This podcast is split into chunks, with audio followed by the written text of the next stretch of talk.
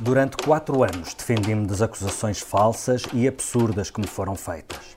A falsidade da propriedade do dinheiro da Suíça, a falsidade sobre a propriedade do apartamento de Paris, a falsidade sobre a PT, a falsidade sobre a parque escolar, a falsidade sobre o TGV, a falsidade sobre a relação de proximidade a Ricardo Salgado. Durante quatro anos suportei todos os abusos.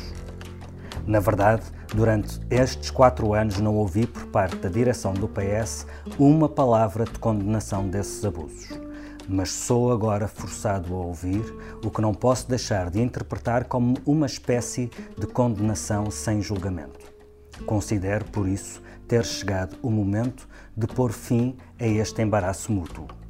Pronto, a decisão está tomada são certos de um longo post-scriptum escrito por José Sócrates na edição desta sexta-feira do Jornal de Notícias, consumando um divórcio que era provavelmente inevitável. Com um PS, Sócrates sai do PS, depois das vozes mais autorizadas do partido terem quebrado um longo silêncio sobre o caso Sócrates. Vergonha foi a palavra de ordem numa estratégia obviamente concertada para o PS se distanciar de Sócrates à boleia das últimas revelações do caso Manuel Pinho. Vergonha, disseram Carlos César. Imagine-se, disse até João Galamba. Coisas parecidas, disse Augusto Santos Silva. E desonra, disse António Costa. Numa declaração feita no Canadá e que é a prova final de que a estratégia era mesmo articulada ao mais alto nível.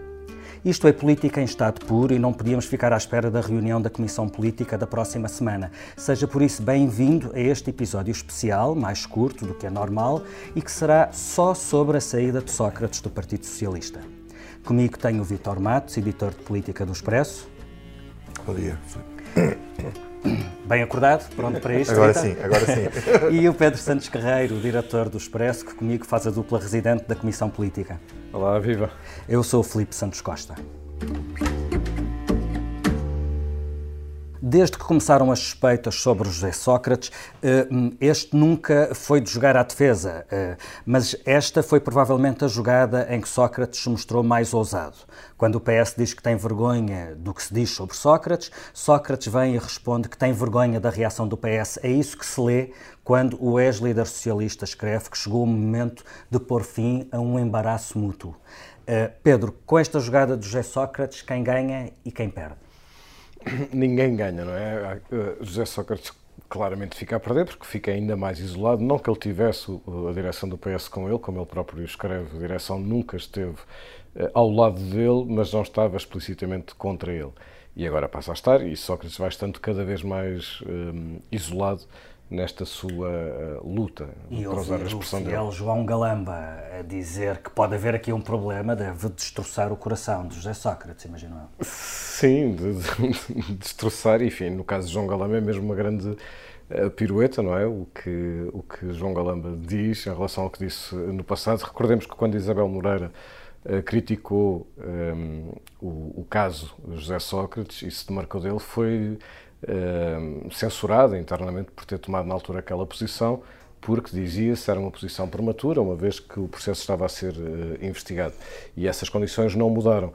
E embora no caso de António Costa ele esteja a referir-se a Manuel Pinho e não uh, a José Sócrates, é evidente que aquilo que ele está a dizer se aplica uh, aos dois. Até porque já não dá para distinguir uma coisa da outra. Não, Aliás, o texto de opinião que José Sócrates escreve é esta sexta-feira no Jornal de, Negócio, de Notícias é, na sua primeira parte, no corpo do texto, é sobre Manuel Pinho. É, a, a tal saída do PS só vem no post-script. Post e, é, e é curioso, já agora só fazendo um parênteses, porque José Sócrates escreve nessa parte sobre o Manuel Pinho, diz é meu amigo, é uma pessoa honesta, mas depois também diz que ele tem que negar imediatamente, que é como quem diz, tem que falar, coisa que, que uh, ainda não fez, porque ele deve-nos, ele tem essa responsabilidade e deve-nos isso. Portanto, de alguma maneira, Sócrates não é bem de marcar-se, mas também torna explícito, considera que Manuel Pinho não pode continuar calado e deve, deve explicações um, ao país, explicações que ele não quer dar sequer à Assembleia da República, como sabemos, antes, não, é, antes do Ministério Público. É, é que é interessante ressalva deste texto de José Sócrates, que é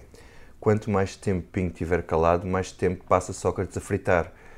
E, e isso percebe-se no texto. Ele, quando pede para ele falar e para vir dizer alguma coisa, ele também está a jogar na sua própria defesa, porque isto chega a Sócrates com esta rapidez toda, porque uma das razões para isto acontecer é o silêncio do Manuel Pinho, que está algures e... Oh, Vitor, deixa-me fazer-te a mesma pergunta que fiz ao Pedro, até porque uh, parece-me que a tese do Pedro de que. Eu não concordo com o Pedro. Parece-me que a tese do Pedro de que ninguém ganha. Não, não acho. Eu, eu discordo em não absoluto, acho. mas vejo que vais ser tu o advogado daquela que seria a minha tese. Eu ainda não Força. falei do PS. Ah, não, eu, eu acho, que, que, é que o PS, acho que o PS ganha, ganha imenso porque ganha liberdade.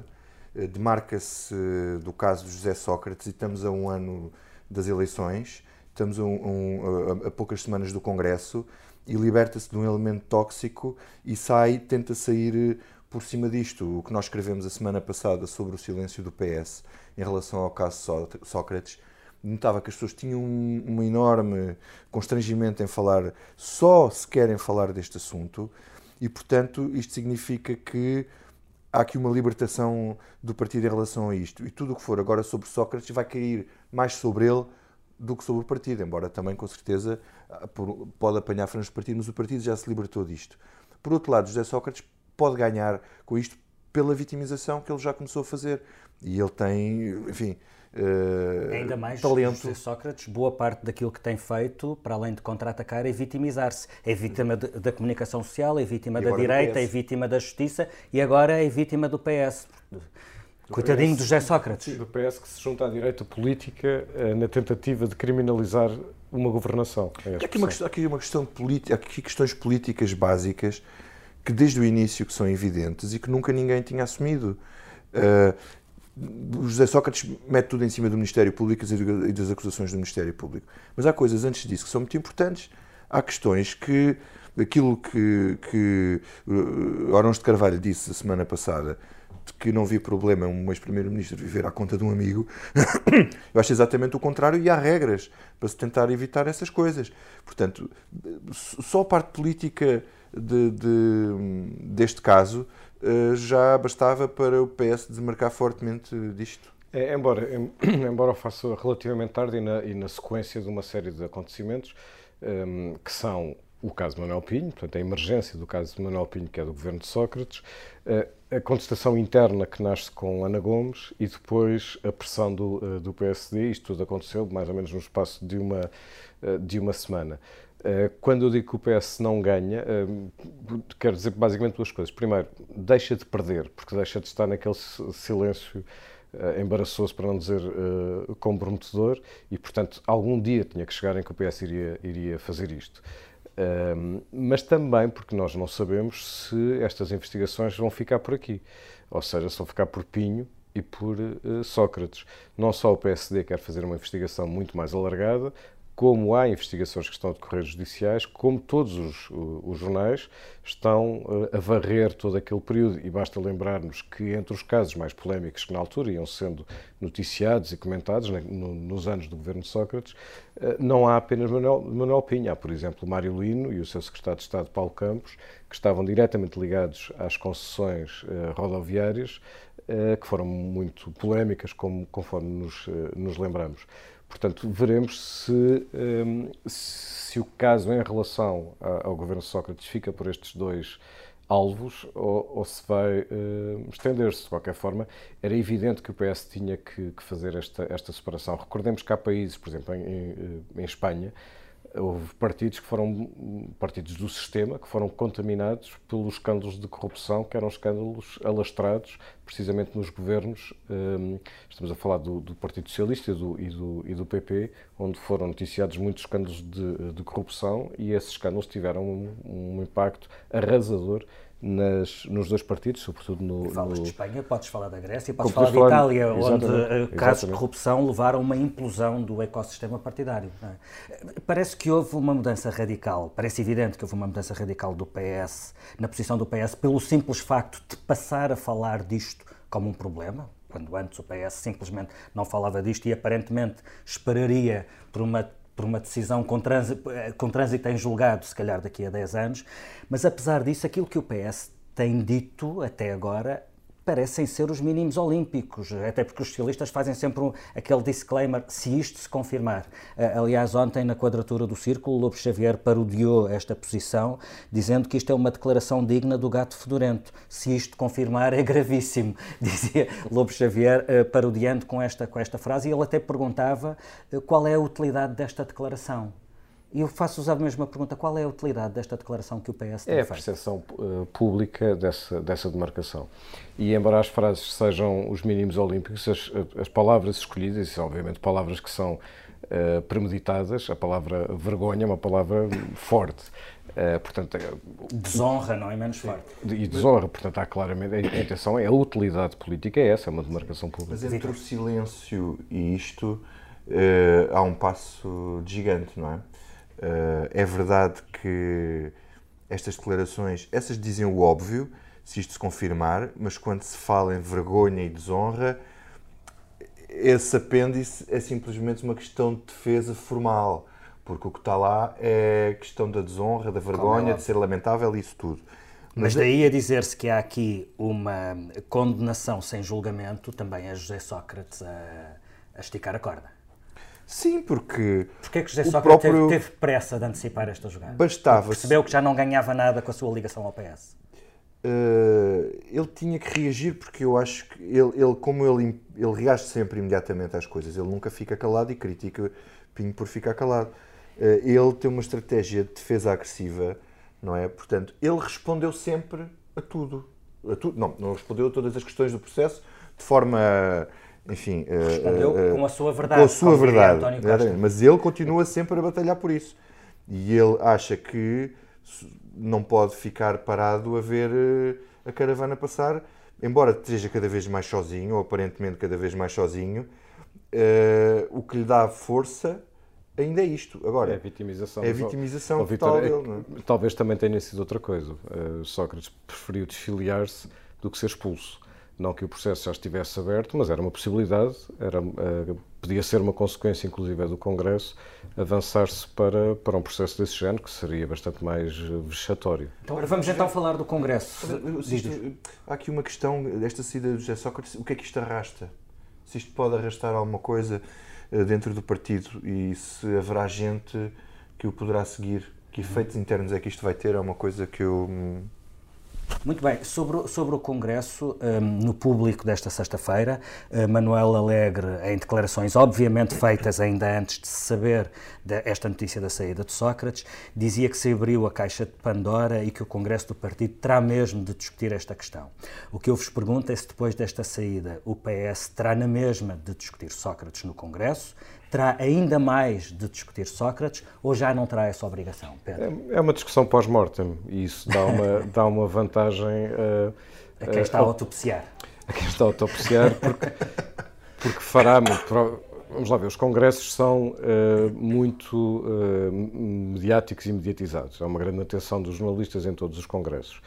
E este silêncio que se verificava iria, obviamente, ser um dos assuntos dominantes pelo menos dos jornalistas, no, uh, no Congresso.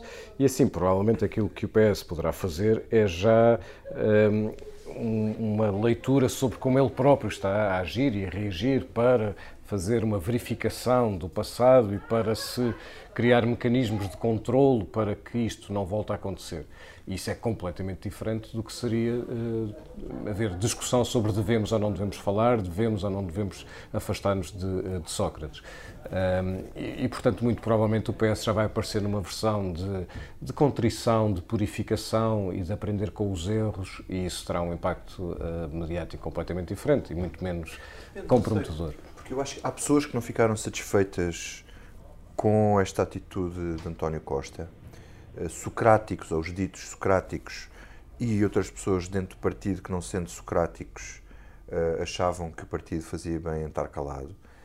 Uh, eu não sei, mas era capaz de pôr fichas a dizer que há pessoas que vão lá criticar esta atitude que leva à saída de um secretário-geral que foi o primeiro-ministro, deu a primeira maioria absoluta ao partido, enfim, eles dirão E, Reeleito sucessivamente com maiorias al albanesas de 90 e tal por cento nos partido, congressos do PS. Uh, fielmente seguido por uma série de ministros que estão no, no atual governo. Uh, portanto, eu acho que isto não esvazia o Congresso e, vai, e não vai ser só uma contrição. Acho que pode haver acusações, a não ser que António Costa, mais uma vez, faça valer a sua disciplina, uh, uh, que tem sido bastante, ou até agora foi bastante eficaz. Mas isso que tu dizes, Vítor, leva-me a uma última questão. Parece evidente que esta saída de Sócrates pelo seu pé tira pressão ao PS, tira, há menos pressão sobre o PS. A questão é se, é se a saída de Sócrates iliba o PS daquilo que aconteceu durante a governação, a governação de Sócrates.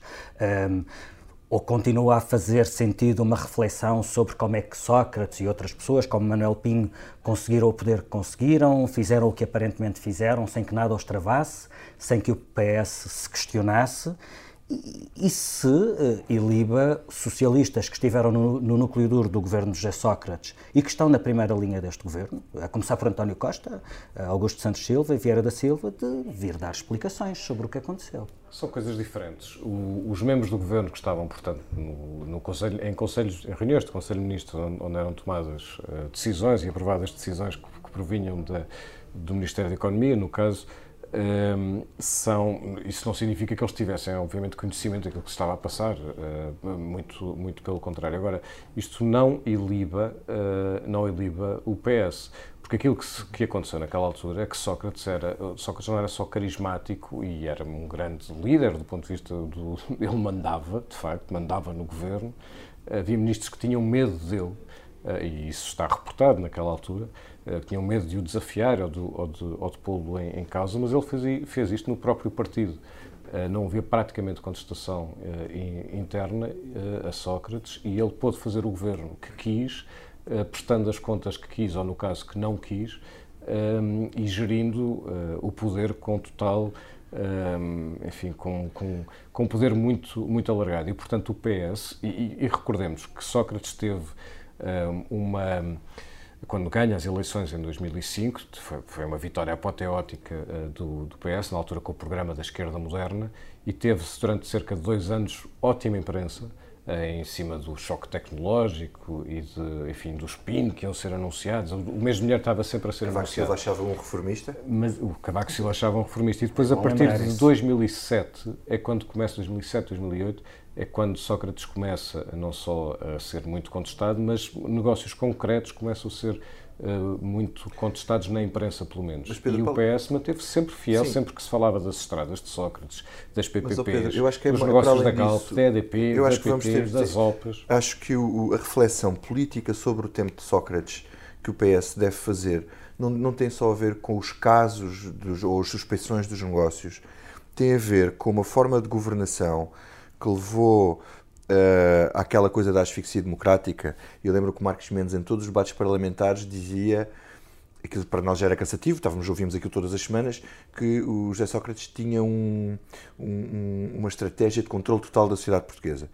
E é isso que o PS deve refletir. O José Sócrates não era só no governo, não é só suspeitas nos negócios. Ele tentava controlar tudo, todos os organismos reguladores, todos os órgãos de comunicação social, a, a, a Justiça, a PGR, eh, essa história. A Caixa de Depósitos. A Caixa de Depósitos, o banco, o, BCP. Eh, quer dizer, havia uma, havia uma estratégia de controlo total da sociedade portuguesa, uma estratégia de poder que nunca foi vista. Agora, quando se fala em democracia liberal, nestes tempos agora pós-Trump, pós-Brexit, isto, isso. Nós, sem darmos conta, acho que vivemos uma fase de democracia liberal durante a era José Sócrates. Avant la lettre. E faço-te a mesma pergunta. E quem esteve no núcleo duro desse governo e está na primeira linha deste governo, como Devia Costa, Santos Silva e Vieira da Silva, não, eh, devem Devia refletir e falar e, fazer, e dar explicações sobre sim, isso? Acho que devem. Não tanto sobre a parte, não é sobre a parte judicial, corrupção, negócios, isso eh, é, é outra questão. É sobre esta questão do poder do Partido Socialista durante essa fase. Muito bem, ficamos por aqui nesta Comissão Política Extra, eh, gravada na manhã de sexta-feira, dia 4 de maio. Este episódio teve edição multimédia da Joana Beleza, a ilustração do Tiago Pereira Santos e voltaremos seguramente a este tema na reunião ordinária da semana que vem, com a certeza de que a luta continua.